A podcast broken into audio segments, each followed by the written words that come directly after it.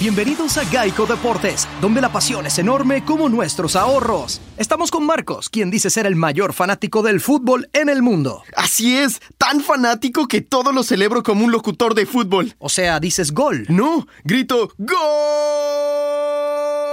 Pero, ok. ¡Wow! Ese es el grito de gol más largo que he escuchado. ¿En serio? ¡Ah, qué felicidad! ¡Gol! Geico, somos grandes fanáticos de ahorrarte dinero.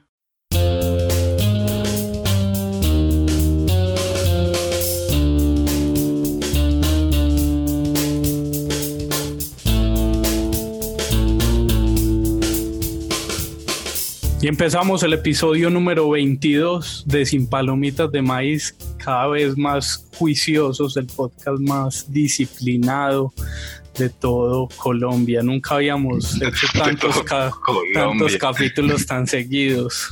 Juan David y Felipe, ¿cómo están? Buenas, todavía vivos y sin, sin virus. En casa, estoy en casa, juicioso ya estás mejor, Pipe, que habías dicho que no te sentías tan bien. Con mucho trabajo, esta semanita sí se aprovechó como para, para descansar un poquito, pero sí había tenido como mucho teletrabajo en estos días, entonces no había podido ver tantas series ni, ni leer tanto. Pero ya afortunadamente me desatrasaba un poquito de algunas cosas. Muy bien, y hoy tenemos una invitada en Sin Palomitas de Maíz. Dice aquí el Zoom que su nombre es Luisa María Romero, pero tal vez puede que la conozcan. A nadie le suene. No, a nadie le suene. Mm. La conozcan como arroba antropogata o princesa antropogata en Twitter. Luisa, ¿cómo estás? Hola muchachos, ¿todo bien? Luisa la teníamos muy en lista de espera para el podcast desde hace buen tiempo. Se hizo esperar, se hizo esperar. Y Luisa ahora hace un momento antes de empezar a grabar este episodio confesó que no es capaz de verse las series por episodios. Uno cómo se ve la serie si no es por cómo se vio la potrazaina, cómo se vio no sé, novelas icónicas, entiendo. ¿Por qué? ¿Por qué no te ves, no, no aguantas por dos dosis mínimas? Me produce muchísima ansiedad. Entonces, eh, por ejemplo, ahora que se supone que en este tiempo de cuarentena la gente está como aprovechando para ver series y esas cosas, las series que me parecían atractivas, pues ya me las vi. Y las otras que estaban ahí como, como en espera, como no, no, no, simplemente no soy capaz, me llena muchísimo de ansiedad esperar, como no, mira, el, el, otro capítulo es dentro de, no sé, una semana, dos semanas, me parece horrible. Tiene que estar completo. tiene que estar completo, entonces siempre las series me las he visto como en maratón, o sea, todas las series, siempre.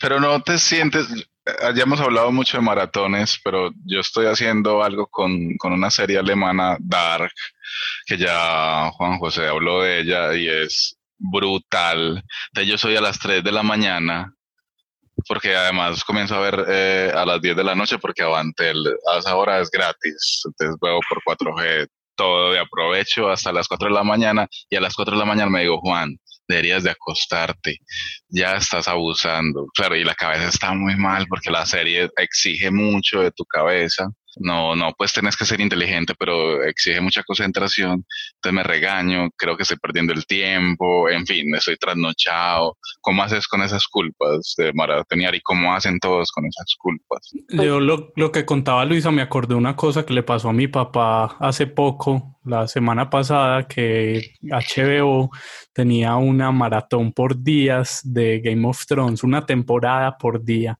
Entonces él sí había visto algunos capítulos y cogió la maratón y se veía hasta 10 episodios en un día de 11 de la mañana a 9 de la noche. Un vago, güey. Estaba frente al televisor a ver Game of Thrones. Pero estamos hablando de HBO canal, ¿cierto? Sí, canal. Y, ¿Usted no podía parar o qué? No, era el canal en vivo, no podía parar en, en los cambios de capítulos, en el cabezote comía, iba al baño y me acordó mucho lo que decía Luisa porque yo le decía, yo esperé años a ver el desenlace de Game of Thrones y vos te estás viendo toda la serie en 10 días. No le tocó esperar sino una noche para ver si Jon Snow revivía.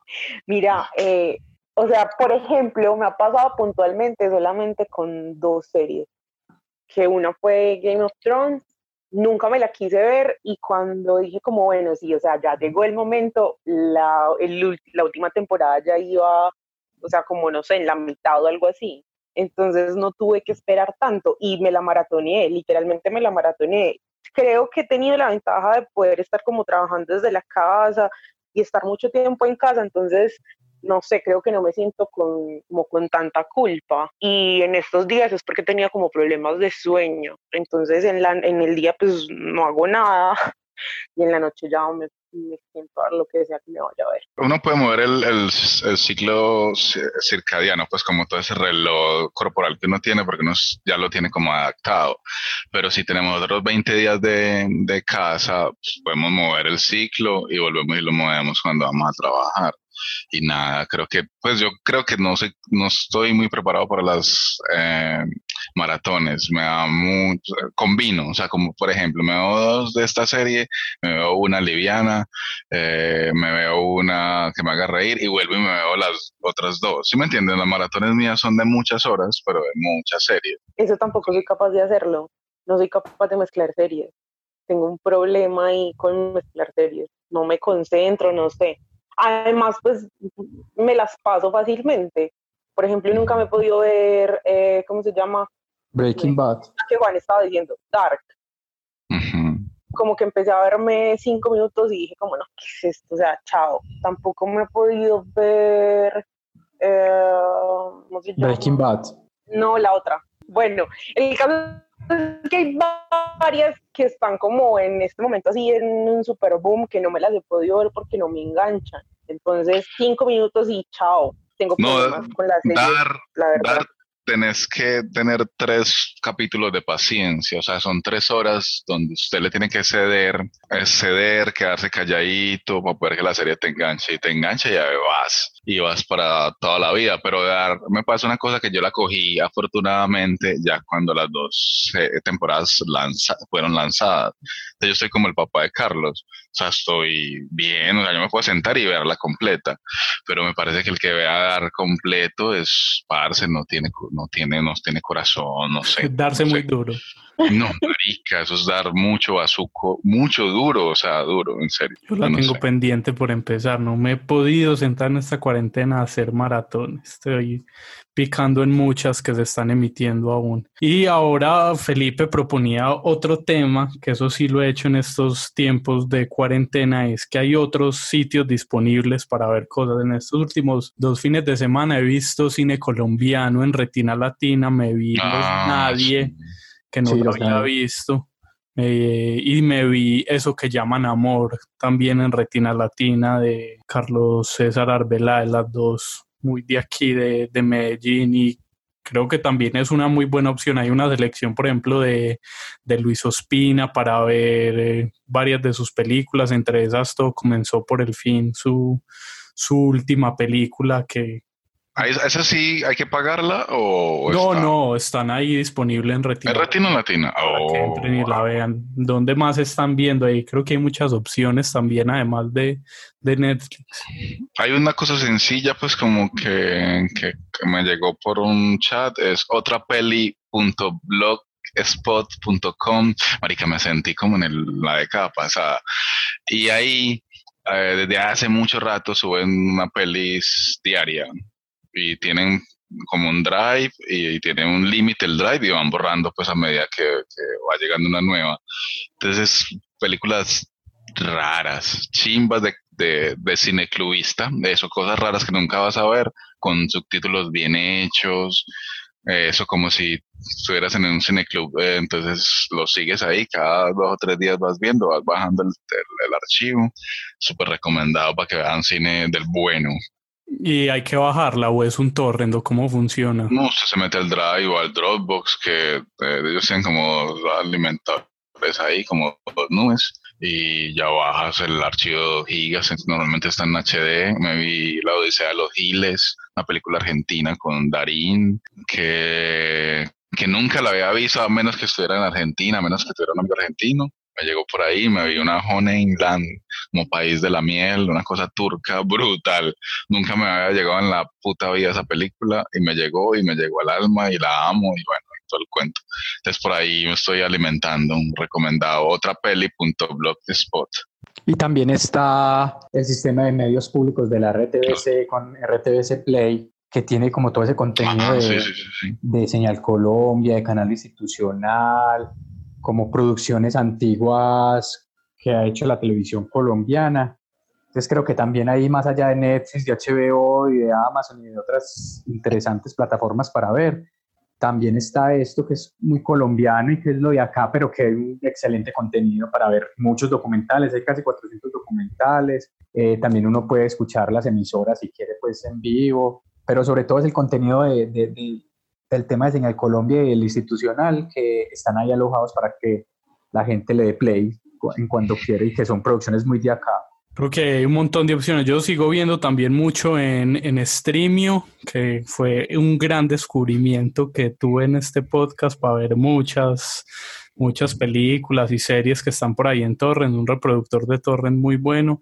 Y también últimamente he estado viendo los contenidos que hay en Movies, que estamos también haciendo cosas con ellos en otros de los proyectos y tienen mucho cine colombiano que puede uno comprar ahí. Esta semana estrenaron Los Días de la Ballena, otra de esas películas hechas en Medellín, se puede comprar y se puede rentar. a la vieja, a la vieja forma, rentar. Eh, y comprar. O sea, cuando uno iba al, no sé, les tocó eh, Blockbuster, Beta Video, Claro Mediterráneo. Y uno iba y se hacía socio con carnet. Y entonces, antes que yo llegara, uno tenía que comprar una peli, como un, VHS, ese VHS era mío, pero entraba a, a ser parte de la tienda y como yo tenía una peli, podía, si me entiendes, podía rentar otra o, o sea, como ser del club. Me, me, siento así como, como en tiempos modernos, rentar, alquilar en esa época. Y, y sobre todo creo que también es una oportunidad para ayudarle a los realizadores, pues en esta época como artistas. No están, no están recibiendo dinero no, o están para sus producciones, entonces también como usuarios estamos disfrutando de su contenido, si estamos disfrutando con sus películas o sus, series. Y queremos verla en una plataforma que cobra, porque no es mucha la plata, pues no creo que pase de, de 10 mil pesos, como también darle el apoyo al artista que en este momento, productor o la industria del cine con este tipo de experiencias y, y meterle al bolsillo también de algún modo de ellos en estos días. Exacto, y una forma de apoyar y hay también muy buen contenido. Y que quedan muchas opciones, unas gratis, otras más legales, unas pagando, otras más piratas que otras, pero creo que hay mucho para ver en este momento. Entonces empezamos con la ruleta. Rueda muñeco. Y el turno en la ruleta para comenzar este episodio 22 es para Juan David. ¿Qué, nos va a sorprender hoy? No sé, estaba pensando que es muy irónico. Yo fui, yo tengo una foto de niño, eh, tenía un año y estaba lleno de juguetes en mi cumpleaños uno. Papá tenía mucha plata en esa época, luego se quebró, luego nunca más tuve juguetes, nunca más. Eh, excepto mi hermanito, que cuando ya él estaba grande, como a los nueve años, tuvo un Transformer. Recuerdo mucho eso, pues como muy nítido. Entonces la serie que les voy a hablar habla de juguetes eh, en diciembre estuvo muy, como muy en el top de Netflix, de Toys That May No sé si alguien se la vio. Yo vi uno de los capítulos, vi el de Lego. Muy televisión, pues tampoco es que estoy hablando de cine, documental, no, es documental televisivo, hecho con ritmo televisivo de 50 minutos, eh, y es las, como una serie sobre las mentes que hay detrás de las franquicias de juguetes, eh, de todo lo que consumieron la gente que tuvo juguetes, yo no, eh, y la creación de esas millonarias ideas, pues porque realmente cuando hablamos de juguetes es cosas hechas en serie para todo el mundo. Es una serie documental sobre los juguetes de la infancia nuestra, pura nostalgia, eh, y por eso creo que me gustó por la nostalgia. ocho capítulos La primera serie, sí, no, 8, 8, 8, 12 capítulos tienen. Eh, hicieron 8 capítulos al inicio, pegó tanto que anexaron otros 4, duran 40, 50 minutos cada uno y es un chismorreo, muchachos. Todos los secretos. Sí, quién fundó la empresa, a quién se le ocurrió el muñeco, fue primero una idea o fue un muñeco, entonces llegó después por qué, la juguetería qué, un montón de fans hablando, un montón de creadores hablando eh, para hablar de un objeto, porque sobre todo se habla de, objetos que uno amó, ¿cierto? Eh, la Barbie, el G.I. Joe, el Lego, el Hello Kitty, las tortugas ninjas, los Power Rangers, los Star Wars, los My Little Pony, los Transformers, donde comencé a hablar. Mi hermano no tenía un Transformer real, era una cosa ahí simulada, pero era súper guau en un pueblo ver que un carro se volvía un, pues, de realidad se volvió un muñeco, pues con, una, con un arma. Y todas estas construcciones de, de, sim, de objetos que llegaban a nuestras casas, que nuestros papás se la jugaban con el sueldo para comprárnoslo en diciembre, eh, tienen unas historias. La Barbie, la historia de la Barbie, recomendadísima, véansela. Súper, sí, es exitosa, súper americana, pero un montón de chismes ahí adentro, un montón de intrigas. Eh, yo, pues, si al que le gusta la guerra y tuvo su muñeco, yo lo, G.I. Joe solo lo jugué en videojuego, ¿cierto? El Lego, yo nunca tuve Lego, eh, inclusive pude tener, si algo tuve fue Estralandia, que eran que era un Lego colombiano que no las las como las piezas no pegaban. Y el truco del Lego en la serie lo ven es el sistema, o sea, que las piezas siempre peguen, así tengan 100 años, así sea una pieza de ayer o de hoy, la pieza funciona. Que es un asunto más de ingeniería. sí, sí, sí. Lego es puro Dinamarca y ahí vas, conoces el icono de Dinamarca, Hello Kitty, bueno, toda la locura de Hello Kitty japonesa, colorinche, melosería, felicidad. El capítulo de las, tortugas ninja, muchachos, le quiero hacer una pausa aquí. Es el mejor capítulo ever de esta serie.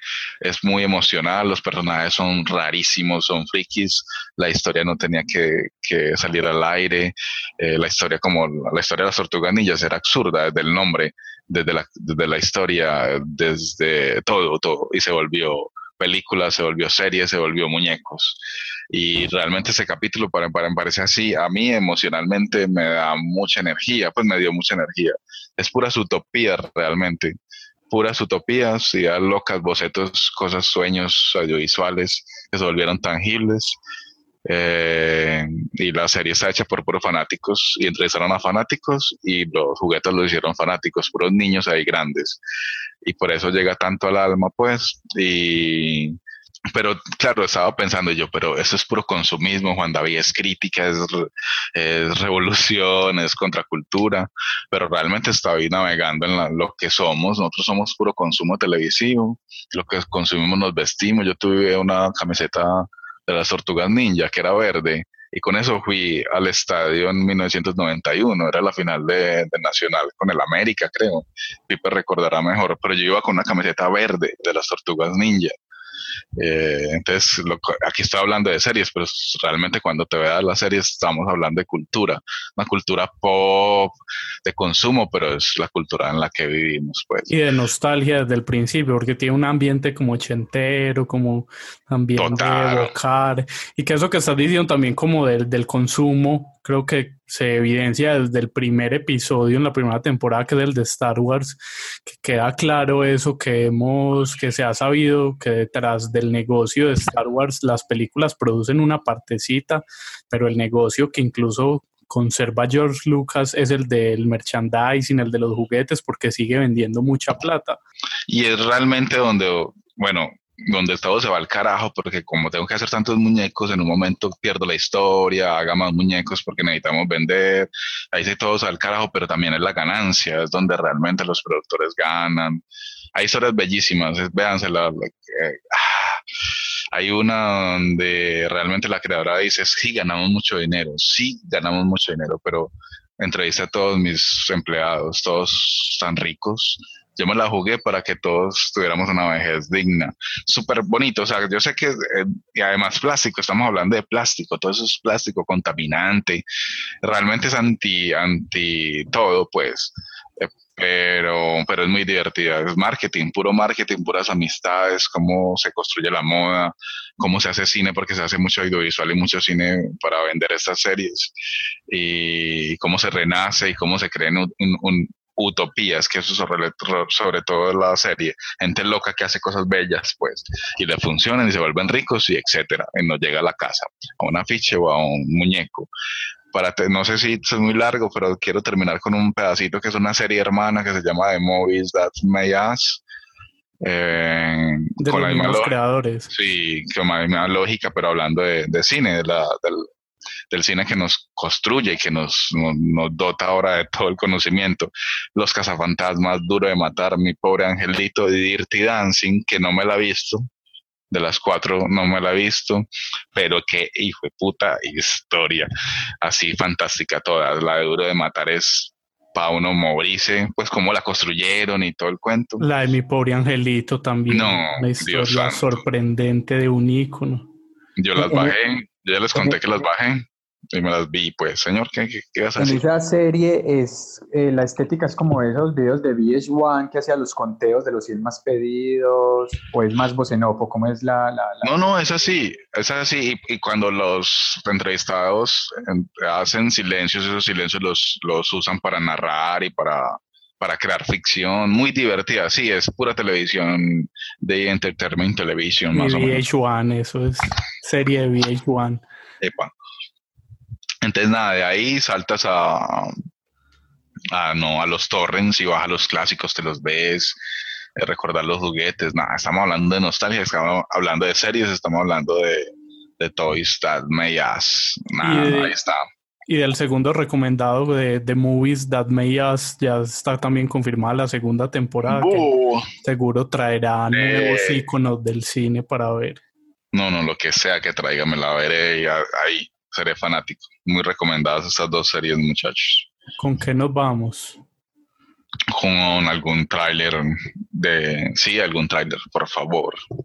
Eh, además tiene una, una cancioncita, pues eh, son ocho series, ¿cómo es? Ocho capítulos de juguetes que nos construyeron y luego hacen doce capítulos, la, se fue al carajo la canción, pero está muy bonita poner la canción, que está muy bonita la canción de la serie. The Toys That May Us en Netflix, las tres temporadas que tienen disponible para que evoquen los juguetes que tuvieron o no tuvieron, que también pudieron haber sido objeto de deseo y recuerden. We sold well over 400,000 of these. It grew into a billion dollar franchise. Star Wars films to date have roughly made $7 billion at the box office. The toys have made twice that amount. She has had 180 careers. He had a bearskin cape and a battle axe, and he called him E-Man. It was ingrained in American culture. G.I. Joe was a doll. This is not a doll. This is an action figure. These toys have become my life. There hadn't been a sex object like that handed to a little girl. Power, power, power. I have the power. It was a very impressive and beautiful toy. When the first boxes were delivered, people were literally attacked. People dove into the boxes. The toys were just so cool at the time. I was immediately blown away first time I saw it. The workmanship in this stuff is unparalleled. We opened the door where kids could imagine doing all sorts of things. Ruth was onto something that literally changed how children play forever.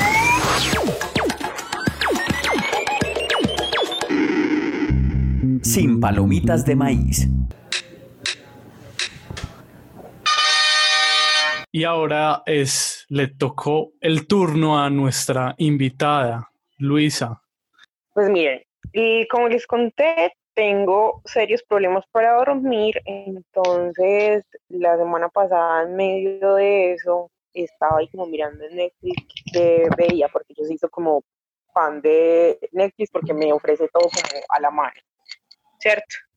Entonces, por ahí había visto como noticias de esta serie, había leído un poquito, pero dije como, bueno, voy a mirar qué tal, porque me gustan mucho las series de época. Yo creo que mis favoritas son las series de época.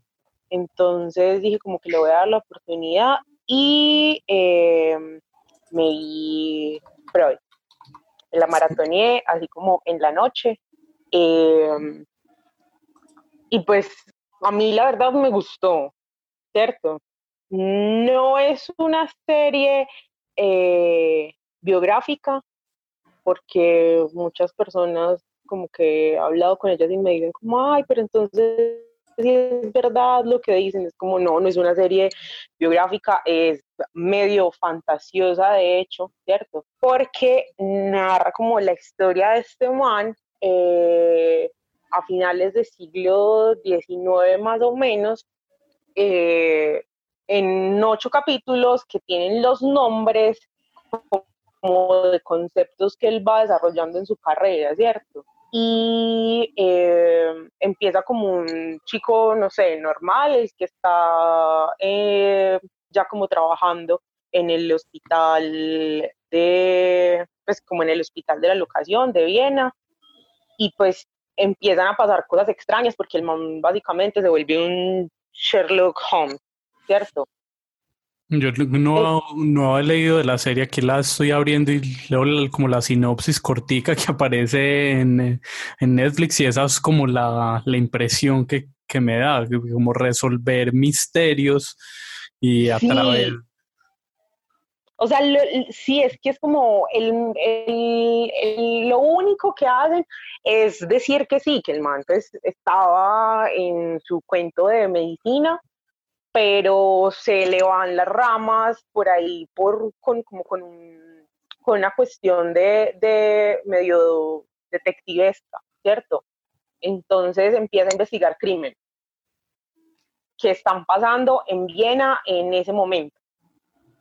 Lo único que tiene así como medio apegado a la realidad y que sí lo han dicho un montón es que el tipo eh, usaba cocaína, porque en ese momento, pues cierto, el uso de la cocaína estaba como para, era como normal, bien visto, y él lo mezclaba como en una agüita, ya se lo tomaba y lo usaban como para depresión y para este tipo de cosas. Eh, es como lo único que en realidad como que sí se apega mucho a la realidad, pero el resto es una serie súper fantasiosa. Ahora es impresionante como el despliegue de la escenografía que hace, es muy bueno. O sea, la paleta de colores, la fotografía es demasiado bueno. Bueno, o a mí me gustan mucho ese tipo de series como por, por eso, porque en serio uno como que lo sumergen en la época, por eso me enganchan. Y además de Freud, ¿de que hay algún otro personaje que lo acompañe? ¿Cómo, pues, cómo debe ser? ¿O es él como un superhéroe ante el mundo resolviendo crímenes? y lleva un rato y no, no han dicho, la, pues no has dicho la palabra psicología, ni... Psicoanálisis. con eso como, pues me sorprende mucho que no... Lo que pasa es que es eso, la serie en realidad no es que te vaya a llevar, sí, claro, o sea, en medio de la serie, eh, el... Los conceptos, sí, esos conceptos. Sí, lo que te digo, o sea, como que cada capítulo tiene un nombre y un concepto pero no es que esté como pegado en realidad el nombre del capítulo a lo que esté pasando, el desarrollo del capítulo. Eh, claro, empiezan diciendo pues como que el man estaba haciendo todo este tema de, la hipnosis, eh, que sus colegas no lo apoyaban y por ahí se va la serie. El man básicamente en la serie lo muestran como si fuera un rezagado de su jefe de medicina que no le creía nada. ¿cierto? Era como el chiste de la medicina en Viena en ese momento. Y ahí empiezan a suceder las cosas, porque es que además el man termina como eh, en un triángulo amoroso con una, con una medium húngara. Vale. Pasan cosas muy raras en la serie. O sea, por eso les digo, no es una serie biográfica, es una serie medio fantasiosa porque llega un momento donde sí, está súper buenísima la biografía, todo, pero uno dice como, ay, ¿qué pasó? Pues obvio, esto no es verdad, ¿sí? Y esto tampoco va a pasar nunca, nunca pasó. Pero ¿qué aprende uno? ¿O hay una moraleja? Pues, o un- ¿qué, con, con qué sensación queda uno después de, de haberla maratoneado toda la noche? Porque no Pues a dormir. mí, la, a mí la sensación que me dejó en realidad fue como ir a buscar qué tanto había sido verdad y mentira de eso, ¿cierto? Obvio, porque soy así como eh, súper preguntona. Entonces me fui a mirar eso. Quise como mirar más sobre eso, sobre el psicoanálisis y eso, porque en realidad vos lo escuchás mucho, pero a la final no sabes muy bien qué es. ¿cierto?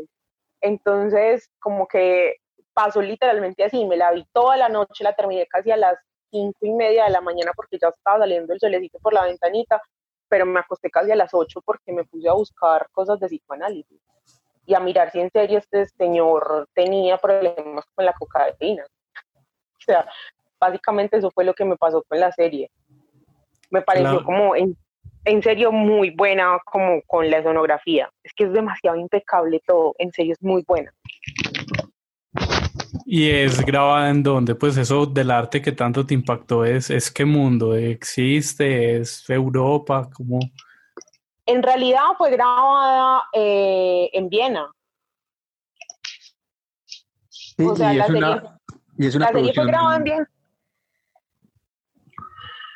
es una producción de Viena, es de allá de Austria. Entonces, que como es de, los, de las cosas más exitosas que han, que han hecho en ese país audiovisualmente.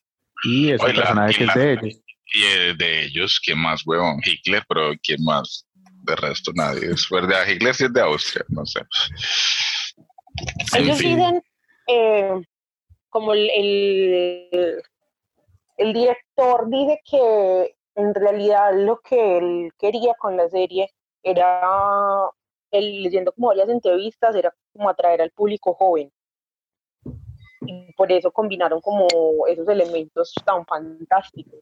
Porque en realidad sí, sí llega un momento, lo que les decía, eh, no sé, la medium, él se involucra con la medium, ¿cierto? Pero en medio de eso que pasa, este señor ya estaba comprometido, pero ella estaba lejos, entonces le están diciendo pues entonces para cuándo, que cuándo se va a casar, eh, y en realidad él todavía no puede hacer nada, porque simplemente su carrera básicamente es un fracaso en ese momento. La serie en realidad como termina eh, No después de diga varios hechos así como, no, espérense, después de varios hechos como muy raros, eh, el man ahí es donde decide iniciar como su carrera. Ah, antes hay segunda Es como los temporada. inicios, es como los inicios de Freud. es el Sí. pequeño joven Freud.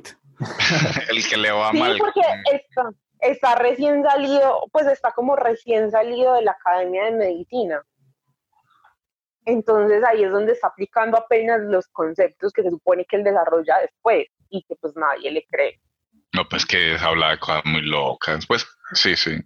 Pero entiende ese rejuvenecer a Freud, pues como vendible para los jóvenes, llevable. ¿Y, son cuántos capítulos? Son ocho.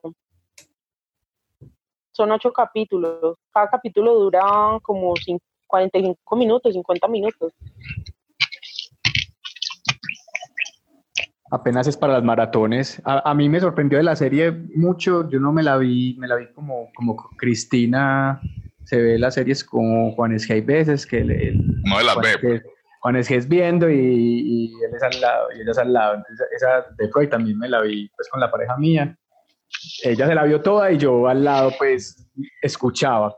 Pero me gustó mucho el tema de los títulos de cada capítulo. El primero se llama Histeria y va pasando por esos, esas, como lo que Freud más problematizó y como lo que más conceptualizó en su vida. Entonces, y si bien los capítulos no tienen que ver en la mayoría con ese nombre, sí se maneja de pronto un poquito, eh, se toca de soslayo, pues ese concepto en, el primer capítulo, por ejemplo, el de la histeria, entonces se explica un poquito por ahí y así, pero los nombres están muy, muy geniales y el tema del, del vestuario, de la locación de- y de la fotografía es increíble. Freud en Netflix, ah, también recién estrenada para que la vean. Sí. ¿Algo más que decir? Ah, ¿No le dieron ganas de ir a, a, a muy buena. Sí, claro, en serio me dieron ganas de ir a psicoanálisis. O sea, les juro que en serio sí, me dieron ganas ir a psicoanálisis. Yo pensé que de cocaína. No, me dieron ganas de ir a psicoanálisis. Entonces, no sé, vamos a ver. Más que Freud es mero, enredete. La semana es mero enredete. Me, me parece muy interesante el ¿Aló? ese tema eh, de la hipnosis. ¿Me escuchan? Al principio no lo vimos, pero volvió a empezar. Vuelve a eso.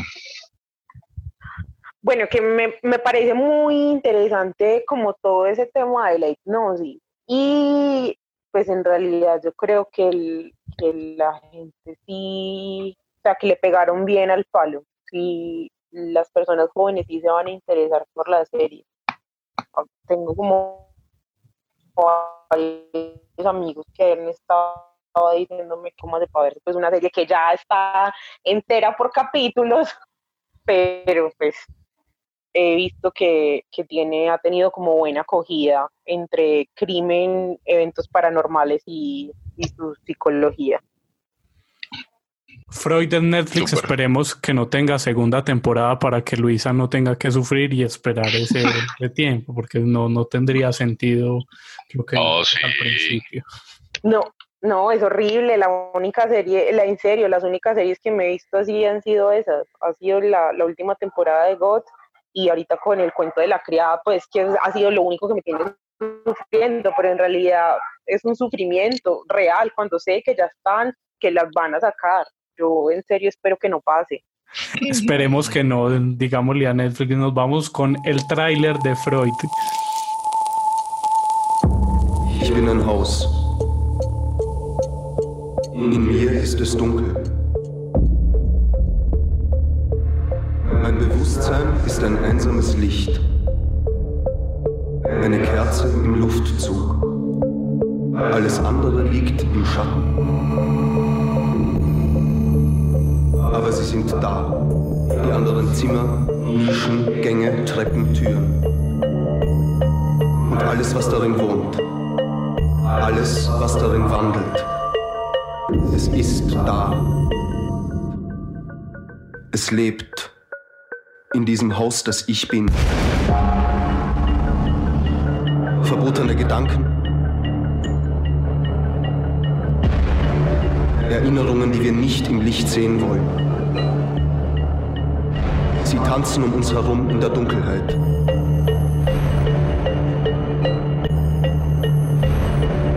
Sie spuken.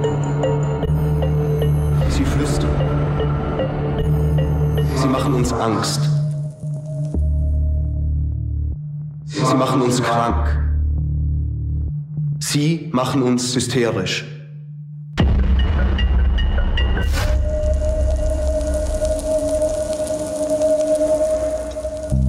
sin palomitas de maíz.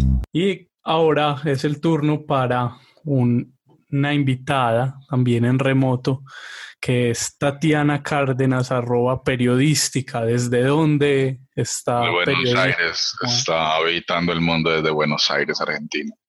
Muy bien, nos manda un audio hablando de The Marvelous Mrs. Maisel, una serie que está disponible en Amazon. The Marvelous Mrs. Maisel es una de esas comedias que llegan a la vida de uno como a, realmente no solamente hacerlo reír, sino hacerlo ver que es muy, muy posible hacer comedias eh, no solamente geniales, sino espectaculares en términos visuales. Eh, se trata de la historia de una mujer, Miriam eh, Maisel, que em, vive en Nueva York y básicamente es la mujer perfecta, ¿sí? Tiene la vida perfecta, tiene un esposo, tiene hijos, es em, buena hija, es ama de casa y por un episodio, em, algo que le sucede, todo se va al carajo, básicamente. Y descubre que tiene mucho talento para la comedia, para el stand-up comedy. Em, y bueno, es muy interesante esta historia porque no solamente tiene a una mujer de protagonista, pero una mujer realmente genial, porque los diálogos son increíbles. Em, y eh, Miriam se asocia con otra mujer, Susi, que es un personaje completamente distinto, que eh, se mueve más en el bajo mundo, eh, trabaja en, el bar donde, donde Miriam em, empieza su carrera de, stand-up comedy y eh, decide representarla y llevarla a hacer comedia por diferentes lugares. Entonces cuenta toda esta historia de, los bares y cafés eh, neoyorquinos donde justamente nace el, el movimiento de stand-up comedy y que es un movimiento obviamente liderado y manejado por hombres, entonces es también todo ese, eh, todo ese tema de cómo una mujer encaja en el mundo del entretenimiento en, esa época pues tan em, tradicional. Y eh, ella además tiene una vida familiar eh, muy extraña porque su familia pues es judía y hacen unas referencias muy graciosas realmente. Los diálogos, como les dije, son geniales y representan un montón a em, la creadora de la serie que es Amy Sherman Paladino y el productor que es Daniel Paladino. Estos dos son los de Gilmore Girls, si recuerdan esa serie que fue el año 2007 creo. Bueno, para mí fue una de las series con las que crecí y además una de las series que para mí definen la comedia porque realmente es genial. Eh, y tiene muchos de esos elementos también eh, de Marvelous Mrs. Maisel. Bueno, ¿por qué me gusta esta serie? ¿Por qué la recomiendo? Bueno, primero porque como les dije, visualmente es un tesoro, o sea, el, vestuario, la ambientación, los lugares que, muestran, pues los cafés, los bares, eh, los sitios de espectáculos, está em, todos los, esos lugares, em, digamos, icónicos de Nueva York, el Nueva York de los 50 y los 60 y un montón de personajes realmente muy graciosos, pero además que llegan a darle un color y, a darle todo, a crear como un, como un mundo, pues, en, lugares que pues no habíamos visto tan de cerca. Em, y otra cosa que me encanta es la forma como manejan estos personajes femeninos que son personajes que obviamente al principio tienen muchísimas trabas para desarrollarse, tienen muchísimos eh, conflictos con el hecho de ser mujeres y moverse en mundos de hombres, pero además también ser mujeres y no cumplir esos estándares o eso que se espera de las mujeres en su época. Entonces me gusta mucho porque justamente eh, muestra mucho esa, ese conflicto y eh, obviamente lo muestra con muchísimo humor y de una forma muy genial. Eh, y otra cosa que me gusta mucho de la serie es que los diálogos, eh, como ya lo dije, son diálogos súper acelerados, pero tienen referencias a la cultura, eh, a la música, al cine, em, que no son fáciles realmente de entender para todo el mundo, pero pues tienen muchísimas referencias a la cultura americana, igual que Gilmore Girls, si alguna vez la vieron, es de esa misma manera. Eh, la musicalización también es muy especial, tiene eh, música de todo tipo, sobre todo de la época, pero también tiene música actual. Y tiene muchísimas mujeres en su banda sonora. Entonces realmente recomiendo mucho esta serie, es una serie graciosísima y van a pasar un muy buen momento, lleva tres temporadas, eh, recién la última salió en diciembre del año pasado. Y bueno, obviamente ha estado muy bien calificada. Eh, la protagonizan Rachel Brosnahan, que es eh, Rachel en House of Cards, eh, si recuerdan este personaje. La protagoniza Alex Bornstein, que es Susie, que hizo unas apariciones también en Gilmore Girls. Y Tony Shalhoub, Shalhoub que es el protagonista de Monk, que también es un personaje muy especial, hace del papá de Miriam y tienen una dinámica muy graciosa. Eh, bueno, esta es mi recomendación, espero que la disfruten. Chau. Sin palomitas de maíz. Tatiana Cárdenas, arroba periodística, hablándonos de The Marvelous Mrs. Maisel, una de las series más nominadas y ganadoras en comedia que en los últimos años en Emmys, en Globos de Oro, es, le tiene más premios que este podcast por lo menos. y alguien ha dado play, ha, visto la serie. Yo vi un piloto de, de, pues vi el piloto, el primer capítulo. Antes que lo sacaran, se lo mandaron a usted por, por, por un Gmail. ¿o qué? En Amazon uno puede ver pilotos, pero no, pero solo vi, eh, vi el uno o dos capítulos como donde cuentan un poco la premisa de cómo, de lo que trata la serie y ese mundo de, del stand-up comedy, las mujeres, no la, no la seguí, realmente no sé por qué, pero ahí está la recomendación de periodística para la otra serie que recomendaba la otra serie que recomendaba Tatiana también es muy buena que es Game of Girls que, que, tiene como semejanzas con estas con esta otra serie que ella propone. Y Gilmore Girls está en Netflix eh, fue muy exitosa cuando llegó a Netflix para muchas adolescentes que ahora son grandes. Y Gilmore Girls era una, una historia de comedia súper buena porque era la historia de una mamá y una hija adolescente la mamá soltera que crecían en un pueblito en Estados Unidos y alrededor pasaron un montón de cosas de la vida cotidiana, pero con humor. Eh, entonces también vale mucho la pena ver esa otra de Game of Girls y está ahí también en Netflix y fue muy exitosa cuando llegó, era de Warner Channel, cuando la serie las veíamos, era en televisión de cable. Ahí está la recomendación de periodística y ahora nuevamente la ruleta.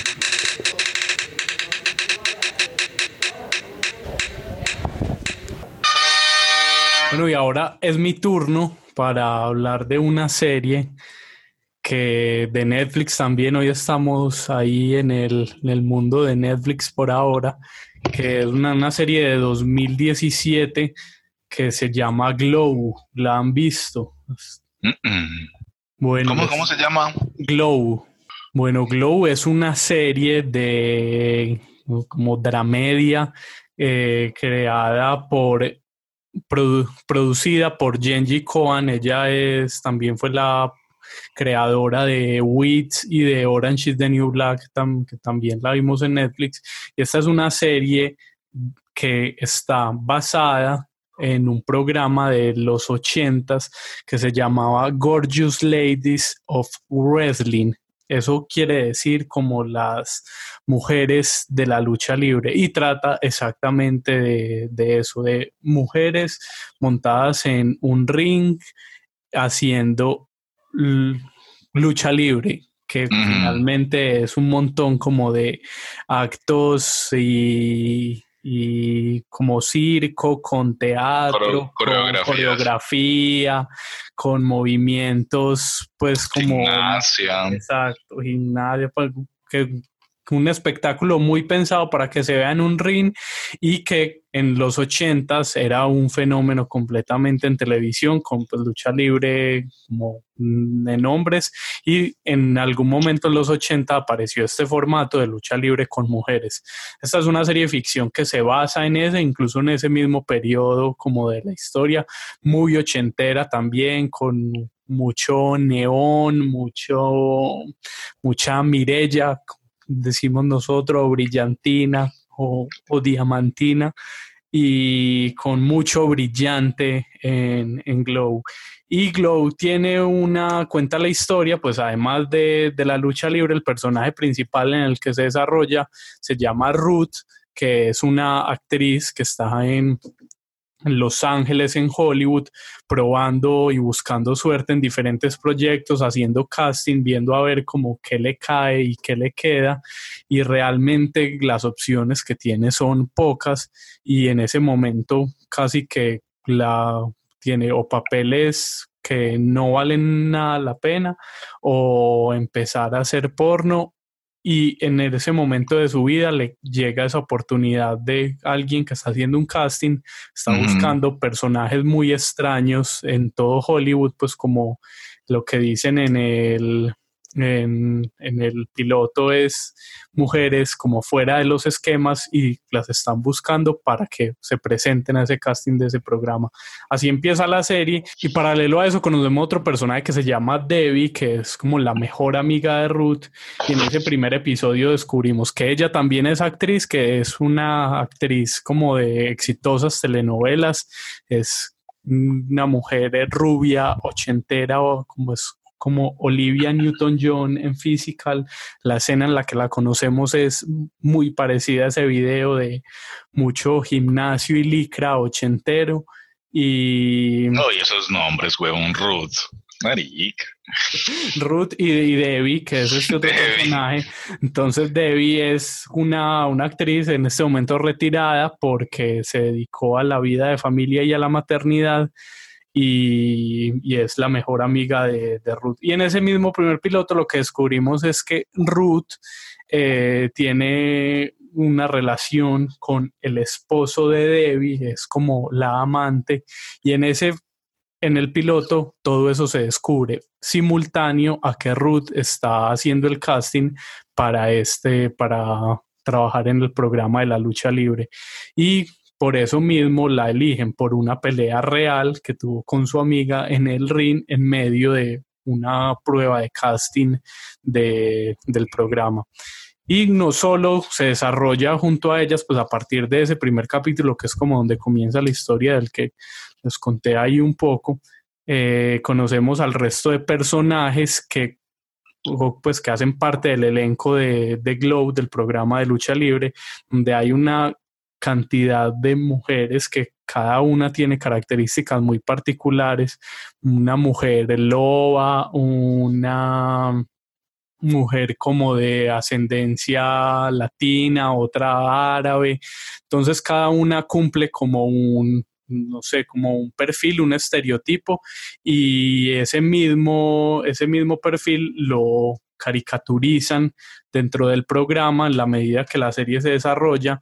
Entonces está el personaje latino, se llama eh, Machu Picchu, el personaje, personaje árabe es un...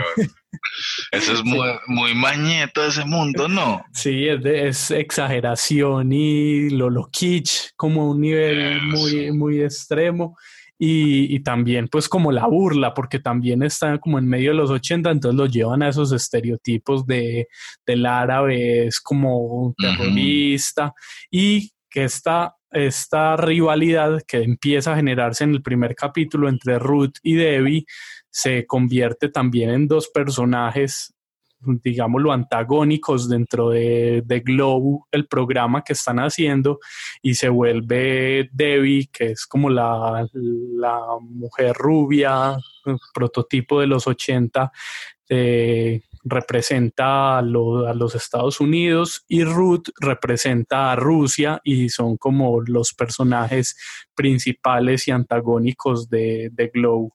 Entonces cada una empieza a tener características propias dentro del programa que incluso se empiezan a desarrollar por esa misma, como por el mismo ánimo de Ruth, de, que no sea simplemente un programa de lucha, sino porque como también es actriz, de buscar que sea más, más divertido y más narrativo que simplemente sean peleas en un ring entre mujeres. Pero lo tiene todo, huevón. Si lo hicieron mal, pues, porque son unos peyes.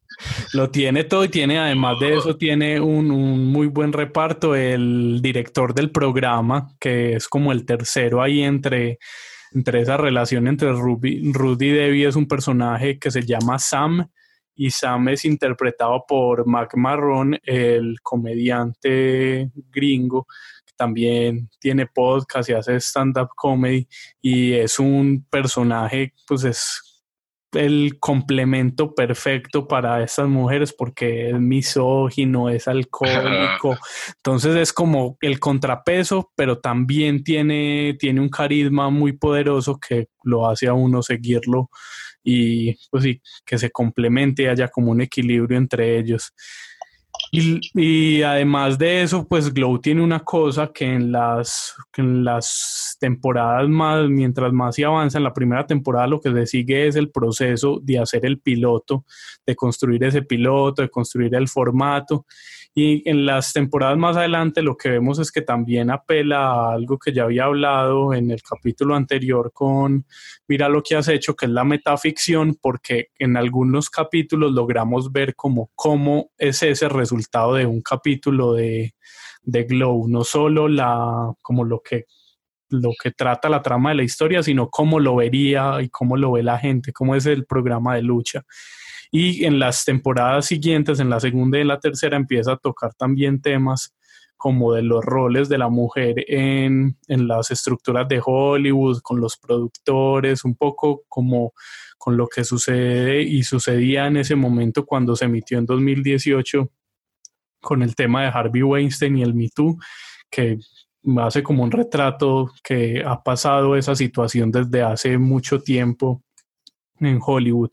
Y sí, lo tiene todo lo que dice Juan, tiene como todos los condimentos para uno sentarse y, y ver todo lo que pasa dentro de un ring de lucha libre con mujeres. Y te, te, seguiste de largo, pues seguiste viendo cosas de lucha libre. Las seis series obligadas de lucha libre en Netflix, ¿no? No, no lo único que ah. sí hice es leer y me dio mucha curiosidad cuando se lanzó la serie de 2017. En este momento tiene tres temporadas, pero recuerdo que cuando se lanzó sí vi el formato original, pues como que, en serio esto existía. La, la gente en algún tiempo en los 80 estaba sentado en su sofá en Estados Unidos viendo mujeres haciendo lucha libre. Y hay videos en YouTube, incluso una de las, como de las luchadoras originales de ese programa, te hace parte del equipo como de asesores de Glow. Entonces tiene, pues toma muchas cosas de, de ese formato, de la realidad, pues de cómo se hacía, cómo se producía y que finalmente era un éxito, pues, porque era como el fenómeno en el momento en que la lucha libre estaba muy arriba. Sí, me la voy a ver, marica. Buenísima. La otra que tiene Glow es que son capítulos cortos, son media hora y tiene 10 capítulos por temporada, entonces puede uno o verlos todos de en una sola sentada y ver casi que una maratón por día muy fácil y o también la puede uno como disfrutar e irla viendo de a poco. Casi que podría ser una de las series para comer de Juan David porque también se podría consumir así. Sí, sí, tiene todo. Ahí está Glow, que está con tres temporadas disponible en Netflix. In this world, there are good guys and there are bad guys. And I will not be bullied into submission. You were reading the man's part. Oh, God. Would you like to start over? Yes, I would. I will not be bullied into submission. Sorry to interrupt. Your wife is online too? I'm interested in real parts. Got $83 in my bank account, and I don't know if I can pay my gas bill. Ruth, there's an audition. They're looking for unconventional women, whatever that means. Hello, ladies. I'm Sam Sylvia, and this is Glow. Sorry, what's Glow? Gorgeous ladies of wrestling. Are you hiring actors to play wrestlers, or are we the wrestlers? Go! yes. Christ. Fucking actresses. Okay, I want you to meet the star of Glow, Debbie Egan. Are you insane? Why is she here? She's the alpha and you're the omega. Submit. She might kill you. This is Sebastian Howard, our producer. This is my first Hollywood party. There are drugs in the fucking robot. Thank you. Wrestling is about type. You're a sexy party girl. You're an Arab. You mean stereotype? Yes, bingo, exactly. You're a big black girl. The fuck you say? Lady wrestlers. I get it. Women can do anything men do, blah, blah, blah. How'd that look? I got chills. Yeah, you would. So you think I got a funny face? We're empowered. We're the heroes. You want the show to happen. This is the only place I get to do what I want to do. People respect me here. We gotta shoot this thing in like five weeks. This could either feel dinky or it could feel epic. So let's give them one. Blood. Tits! Storytelling. Storytelling. This is about justice. This is about holding on to what's ours.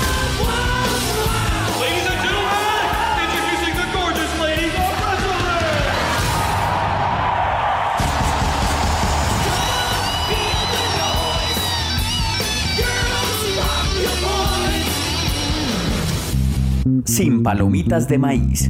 Y llegó el momento más esperado de este No, podcast. pues HBO, pues obviamente. Lo que todas las personas que nos escuchan en Centroamérica, porque nos escuchan mucho en Centroamérica al parecer, en Paraguay también, hemos estado en los rankings. Todo el mundo espera el momento de Felipe. Saludos. La serie recomendada de Felipe. Saludos a la gente de Asunción, Paraguay, que nos han enviado saludos. Quisiera empezar con una noticia parroquial y es que debido pues a esta cuarentena y esta contingencia, los señores de Home Box Office de HBO decidieron como abrir para Latinoamérica eh, su plataforma de HBO Go. Sí, no Entonces sabía. vos entras, no vas a poder ver todos los títulos, pero tienen como los títulos de las últimas, como de algunas series muy Sí, recientes. cualquier cosa. eh. No tiene pues como, usted no va a poder ver Los Sopranos, por ejemplo, u otro tipo de series icónicas de ellos, Sixteen Thunder o algo, pero entras a HBO Go y por la contingencia como hay como dos meses para poder ver contenido de HBO, de HBO pero por la plataforma de HBO Go, no, la televisión, sino en Ah. HBO Go. Entonces, Para desatrasarse de las series que Felipe ha recomendado. No están todas las de HBO, pero sí están las como los últimos títulos, entonces vale mucho la pena. Entonces, precisamente les quería hablar como de, hoy de una serie de, HBO que hace tiempo la había visto y ya había salido la segunda, pues ya, ya está la segunda temporada y no la, no la había visto. Se llama Utopía, una serie de televisión inglesa que en su momento pasó por un canal que se llama, no sé si era Sky, pero bueno, Canal 4 allá en, en- Inglaterra, en Reino Unido. Y fue una serie que para su momento causó mucho, mucha conversación alrededor, porque trataba de un tema que lo estamos viviendo precisamente en este momento y en esta cuarentena. Entonces, Utopía es una miniserie, son seis capítulos cada temporada, son dos temporadas. Eh, entonces son 12 capítulos para usted vérselos en maratón o como quiera, pues para vérselos. Son un poco pesados algunos por la información que se da, por lo denso de pronto que puede ser el capítulo. Y Utopía lo que termina siendo en el fondo es una serie de drama, de suspenso, pero con un tinte conspirativo ni el hijo de madre. Entonces son como, las series que me gustan a mí, donde se habla de gente que se reúne para hacer el mal al mundo y a la sociedad y que, y que de alguna forma tiene empresas malignas que van a crear eh, enfermedades para. Entonces la Eso serie, habla muy bien de Felipe, que las series que le gusten sean. las- la, la serie plantea un escenario que es, es el Reino Unido y eh, plantea dos escenarios. El primero es que en el mundo apareció una novela gráfica eh, muy estilo del cómic, eh, de manera underground, que había escrito un científico que había trabajado en una farmacéutica hacía mucho tiempo, en una farmacéutica poderosísima, en una industria farmacéutica, el man era científico de allá, terminó loco por unos proyectos que hicieron y el man después de eso terminó en un, en, digamos, en un psiquiátrico y allá escribe un manuscrito, llaman ahí en, el- en la serie, es un manuscrito dibujado, gráfico, y cuando este man se muere, eso pasa a otra persona que, que conoce esa historia y, es, y ese man la lleva a, como al público en general. Pero no la lleva como al público en general, sino como, nichos muy, muy cerrados. Entonces a, a vendedores de cómics muy frikis, a foros en internet. Y la bolita de la, de la, de la novela se riega como por un cierto círculo. Resulta que en la novela hay un montón de verdades y, un- y plantea un montón de, de cosas que en el mundo han pasado, sobre todo de pandemias y de gripas que en los últimos años, en los últimos 50 años, el mundo ha tenido. Entonces, el manuscrito lo que hace es explicar como varios momentos, varios experimentos. El manuscrito se llama Experimentos, Utopía de Experimentos o los Experimentos de Utopía. Y entonces, la serie, digamos que plantea eso, como el manuscrito que está rodando por las calles y que, digamos que alguien tiene y que la empresa, eh, que en este caso se representa por, como por ese colectivo, se llama La Red, le dicen La Red como esa, pero la empresa se llama Cora, Conaval, tiene hasta parecido con el coronavirus. Y, el, y la empresa eh, trata como de recuperar ese manuscrito porque hay muchas verdades sobre lo que ellos han hecho. El otro escenario que plantean es una serie de personajes eh, que ya han leído el manuscrito, que están inscritos en un foro de internet donde se habla de esto, donde hay uno de los del foro que tiene el manuscrito, que los quiere mostrar a los otros, porque el manuscrito, digamos, ya se rodó, ya se lanzó, pero hay una segunda parte que todavía no se conoce, que es donde hay otros secretos y otras cosas. Eh, y el escenario también es la empresa esta que hace como todo ese tipo de, de una empresa farmacéutica que cura a la gente, pero digamos que también al, al, hacer investigación también crea como ciertas cepas o ciertas experimentaciones. Entonces plantean un escenario donde hay una gripa en ese momento en el mundo que se llama la gripa rusa. Y lo que dicen, entonces hay, un, hay dos muertos en una isla por la gripa rusa, cuarentena esa isla, no puede salir nadie y el mundo digamos que empieza como, como a asustarse mucho porque se va a regar como en otros momentos. En algún momento de la serie eh, aparecen como los personajes principales. Hay una personaje principal que se llama Jessica. Ella es la hija del científico este que escribió el libro y le, ha tocado rodar toda su vida sola porque su papá se murió y ella la ha estado persiguiendo esta empresa porque puede conocer muchas cosas. Entonces es como la rebelde pues de, de la serie y aparecen los chicos que están en el foro, que son otros tres chicos. ¿Pero eso aparece cuando? ¿En la segunda temporada? ¿qué? No, en la primera. Todo eso es el primer bueno. capítulo. Yo estoy hablando desde el primer capítulo. Yo creo que van, van los 10 primeros minutos. Marica, yo no, no, ni spoiler, nada. Este es el primer capítulo, los 10 primeros minutos. Entonces, Esto es para antojarnos. Eso es para antojarnos, ¿no? La serie es una chimba. Entonces, la, la pelada eh, es, hay otros tres personajes que son como los, los que están en el foro y que van a ver el manuscrito de la segunda parte eh, para conocerlo. Ellos ya están con todas esas teorías conspirativas desde el foro y, un, y, muchas de esas teorías conspirativas es que muchas enfermedades, como decíamos ahora, muchas gripas han sido creados por esta empresa para, hacer, para múltiples como destinos y para múltiples cosas. Entonces, para para enfermar a la gente de cierta población y que quede menos población, para crear después la cura y quedar como héroes. Bueno, y hay un científico que, que en algún momento aparece, descubrió, por ejemplo, que la SARS y otras gripas, cuando, cuando por allá en el 2003 aparecieron, él descubrió que era mentira, que era una gripita normal, sino que la, los medios y esta gente lo que hizo fue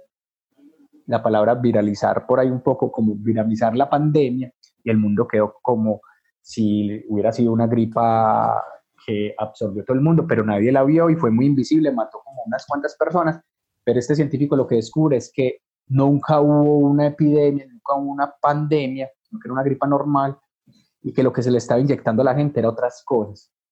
Con esta gripa rusa, entonces en la trama lo que pasa es que la gripa rusa, esta empresa compra la droga para curar esa gripa rusa y en las investigaciones que hacen, resulta que la gripa rusa que está matando es que una gente ahí en la pandemia, eh, resulta ser, antes que le están inyectando una cosa para, bueno, cuando investigan al muerto, resulta que no se está muriendo por la gripa rusa, sino por otra vuelta que, que están inyectando. Y la, esta gente que compró la vacuna, la, la, la empresa mala que ha creado enfermedades, eh, investigan la vacuna y la vacuna lo que quieren hacer es poner estéril a buena parte de la población mundial, porque hay mucha gente en el mundo, según ellos, y la única forma que tienen para frenar este acelere descontrolado de la población humana es con una pastilla, eh, con una inyección que se aplicaría a 64 millones de personas que supuestamente estarían dispuestas a inyectarse porque se van a curar de la gripa rusa o nunca les va a dar. Y, y esa es la idea pues de, de, ellos, como que la comunidad sea estéril, como de cada 20 personas una sola persona pueda tener hijos y así en 50 años ha mejorado mucho ese tema de la sobrepoblación. Los chicos que están en, la, en, la, en el foro, por cosas de la vida, van a ir a conocer el manuscrito le van a mostrar la otra parte y empiezan a pasar una serie de asesinatos y a ellos les cambia la vida porque nunca pueden volver a su casa. Hay un chico de 11 años, hay un chico como de 20 años. Este es el segundo capítulo, no, no es el, el, primero todavía. Ay, y ellos a ellos les cambia la vida porque empiezan a matar como a, la- a esos integrantes. Y hay una gente, hay dos personajes que los mandan esta gente de la empresa mala, dos personajes muy buenos a la hora de, de la maldad. Uno sobre todo sin sentimientos, es un personaje muy bacano porque no siente como a, a la hora de matar, no siente a la hora de... Está buscando a Jessica, que es la hija del, del científico. Jessica, por su parte, está buscando a estos chicos porque ya los ha seguido por varias partes y saben que tienen el manuscrito porque el manuscrito ellos en algún momento lo tienen. Eh, todavía estoy en el primer capítulo. Se junta el grupo, ¿cierto?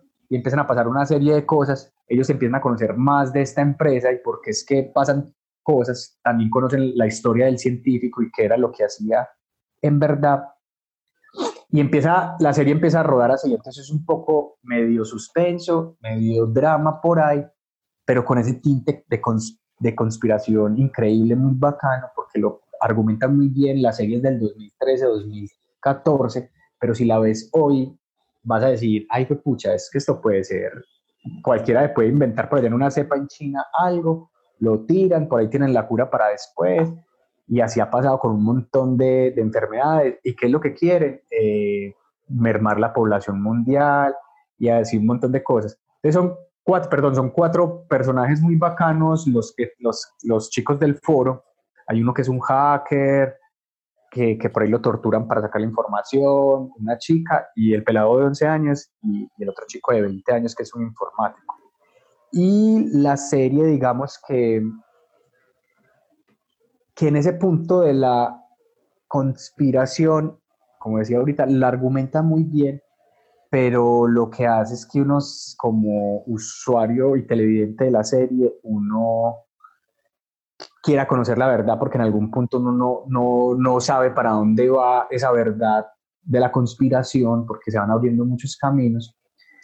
Eh, la palabra utopía también lleva a muchos, también a muchos caminos la novela, digamos que esta parte del manuscrito de la segunda parte también trae otras sorpresas a la gente, tanto a los protagonistas de la serie como a los que están persiguiendo el manuscrito, como para nosotros los, los que estamos viendo. Y termina siendo una serie muy entretenida de 50 minutos donde vas a tener acción, un poco de drama, un poco de amor, eh, pero mucho, mucha, mucha, mucha de esa, de esa cosa de conspiración y cómo las, las instituciones pueden cambiar, crear software para usted reclamar una plata y realmente esa cédula no existe. Entonces, no es que sean paranoias de la gente, sino que puede que cierta gente en el mundo esté dominando desde altos mandos y digamos que con ciertas decisiones eh, colocando a la gente a vivir de un modo o del otro. Está en HBO. eh, ¿Cuántos, eh, cuántos capítulos, cuántos- seis capítulos de cada uno, Y temporada eh, una nomás. dos temporadas. temporadas. Dos temporadas. eh,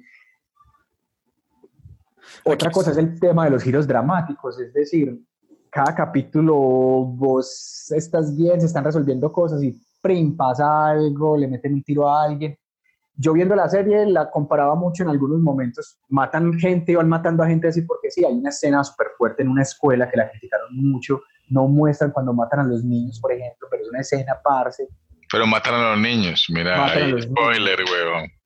Matan, ah, pero eso después. de- matan a los niños, pero ustedes igual matan a los niños y, y lo que es increíble es que la, la, la- o sea, la- los puntos de giros que antes van matando mucha gente, entonces uno cree que, uy, pues madre, eso, es- eso está peor que, que God.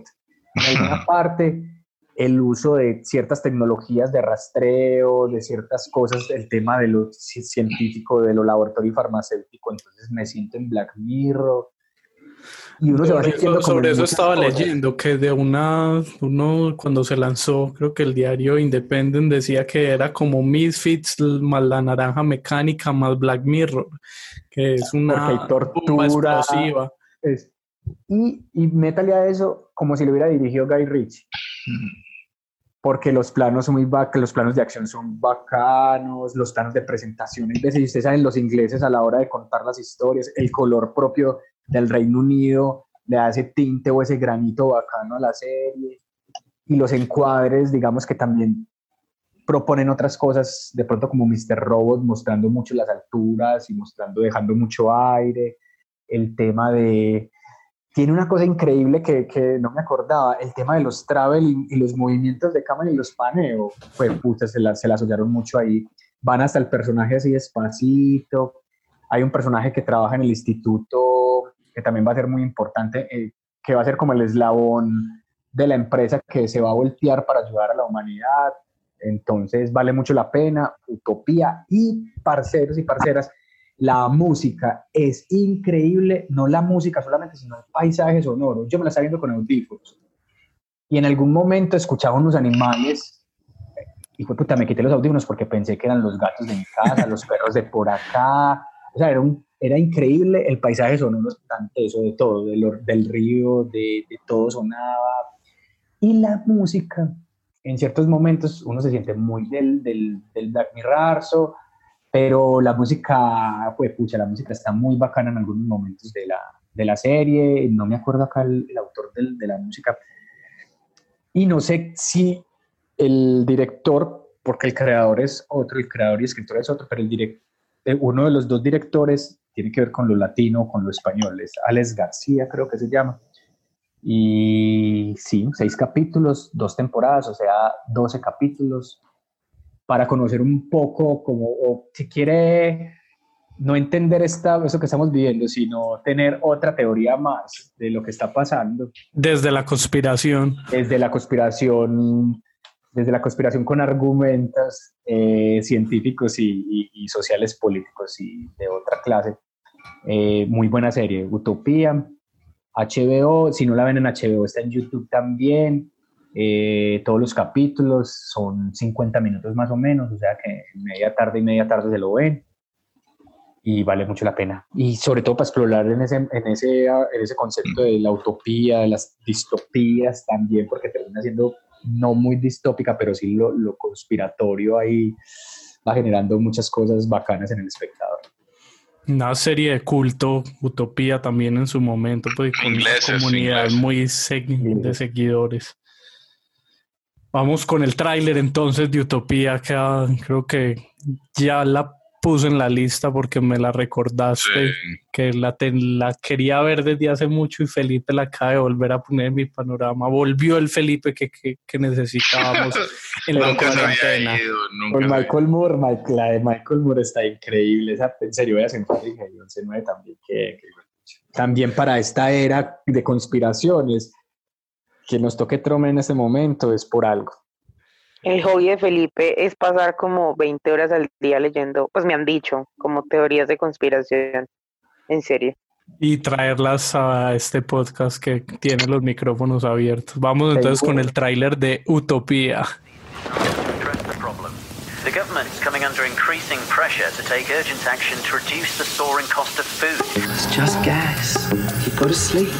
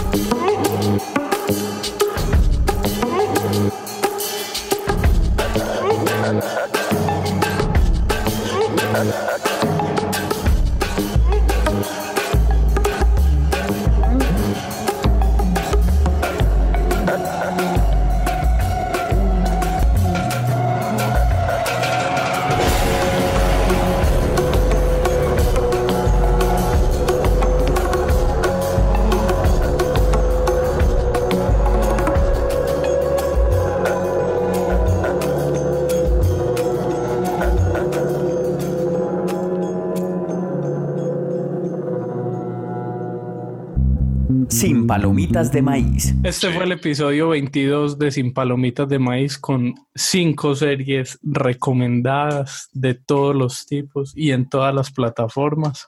Ni dos o tres cuarentenas alcanzan para atrasar todo esto. ¿Cuántas series llevamos? No, Mínimo son cuatro multiplicado por 22. Más, ya casi las 100, casi citas. Eso es una locura, o sea, yo me sé- o sea, no, no hay forma de ver, a menos que no sea uno como Luisa, que no, no duerma y siga derecho y vea y vea series, pero de resto no hay forma de chulear 120 series. Pero si ve por ahí un alguien preguntando en Twitter, en Facebook, qué ver, ya sabe qué recomendarle, que aquí hay mucho para ver de todos los gustos.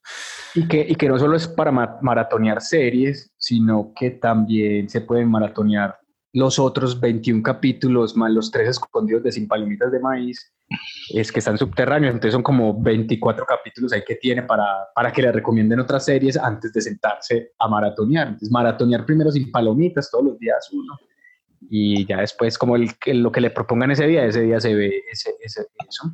Pero yo es con Dark estoy haciendo eso, pues como paré la primera temporada y busqué podcast de Dark y me senté a escucharlos, pra, pra, pra, pra.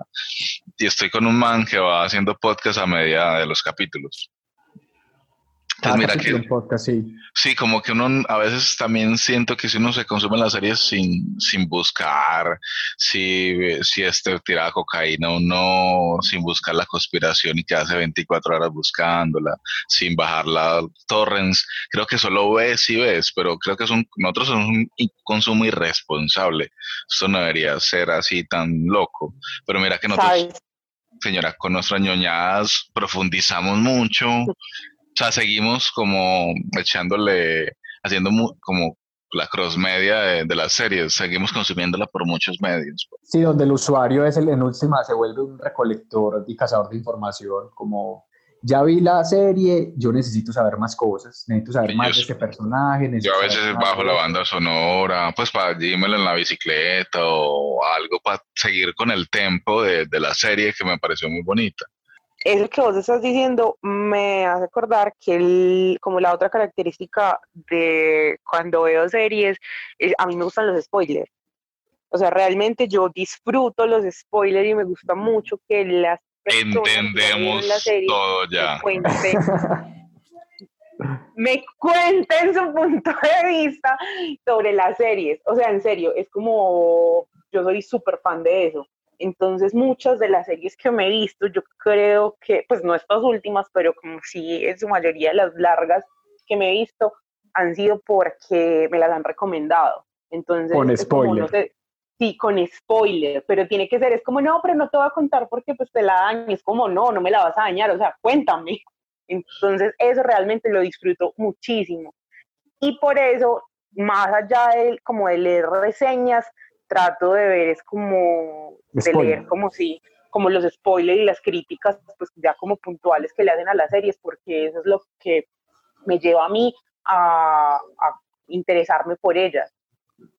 Eh, Es muy charro eso, por ejemplo, que cuando uno entra a Twitter después de que se lanza una serie o una nueva temporada, la gente como piensa de distinto, es decir, a los un montón de personas que qué chimba la casa de papel y otros cientos, pues puta que digo, no Que realista.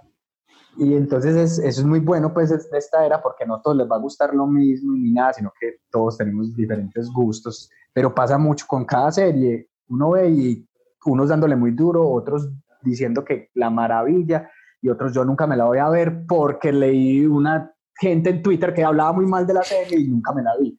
Entonces, escuchen sin palomitas de maíz. Es- para eso estamos nosotros y quedó muy empeliculado con la serie que se vio, nos escribe y aquí conversamos de ella. Señores, pronto, Luisa, volvemos. nos vamos. Luisa, Gracias. muchísimas gracias por estar desde lejos con Sin Palomitas. Y por traernos los 17 mil seguidores que tienes que están escuchando. Hola a todos. Esa es la fe, esa es la fe, Luis. Claro, y a los que llegaron hasta aquí, que no se fueron al principio. No todos, toda la gente escucha largo. Ahora hay tiempo para escuchar. Volvemos. Van a salir a maratonear. Luisa, muchas gracias. Pipe y Juan, nos escuchamos en un próximo de Sin Palomitas. Nos vemos. Chaito. Gracias, chicos. Hasta una luego. próxima. Chao. Mary redeemed a $50,000 cash prize playing Chumba Casino this year. I was only playing for fun, so winning this was a dream come true. Chumba Casino is America's number one social casino experience. It's serious fun. With over 80 casino style games to choose from, you too could win life changing amounts of cash. Be like Mary. Log on to chumbacasino.com and give them a whirl. That's chumbacasino.com. No purchase necessary, void or prohibited by law. 18 plus. Terms and conditions apply. See website for details. The voice in the preceding commercial was not the actual voice of a winner.